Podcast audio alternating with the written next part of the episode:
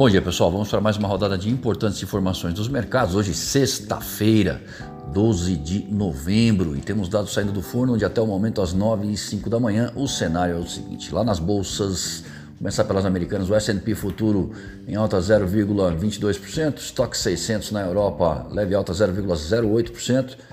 Já o CSI 300 na China encerrou em baixa de 0,21%. Barril de petróleo tipo Brent 81 dólares, enquanto o comportamento do dólar ante as principais moedas no exterior é de leve baixa de 0,04%. Ah, na zona do euro, o Philip Lane, o economista-chefe do BCE, fala sobre o futuro da estrutura de governança fiscal nesta manhã. A produção industrial de setembro caiu, menos que o esperado, 0,2% é, contra o mês de agosto. Lá na Alemanha, os preços aos atacados subiram 1,6% em outubro ante setembro.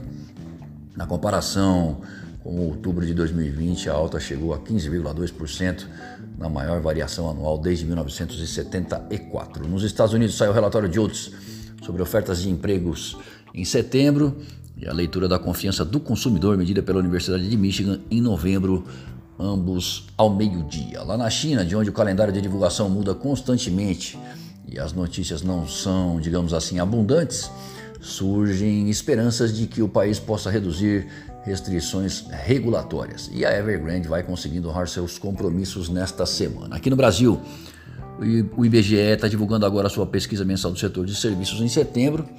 O Esteves Colnago, secretário especial do Tesouro, participa de evento às 10h30 da manhã. E o Campos Neto, presidente do Banco Central, da palestra em Lisboa, lá em Portugal, sobre agronegócio sustentável. Inflação em alta pelo mundo, e aqui não é diferente. O mercado se escorou na oportunidade que terá o Copom em elevar a Selic de modo mais contundente, atraindo recursos do exterior, em sua última reunião do ano, para uma rodada de apreciação do real observada ontem, e também pelo avanço da PEC dos precatórios na Câmara e seu envio ao Senado. Após superar os precatórios na Casa Alta, possivelmente o governo concentrará esforços em relação à privatização dos Correios, cabotagem e modernização do câmbio, projetos viáveis no Congresso. O rendimento dos títulos americanos que haviam dado uma acomodada nesses dias voltaram a subir após os níveis inflacionários observados nos Estados Unidos.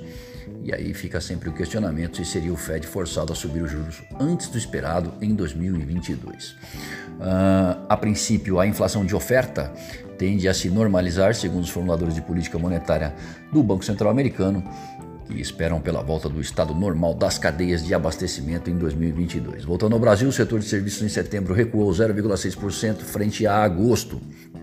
O dólar tem comportamento tímido ante as principais moedas no exterior, mas ganha algum terreno contra os pares emergentes e vai abrindo próximo ao encerramento de ontem por aqui. Lembrando que o encerramento de ontem para a moeda americana foi de 5,4031 e o euro 6,1817.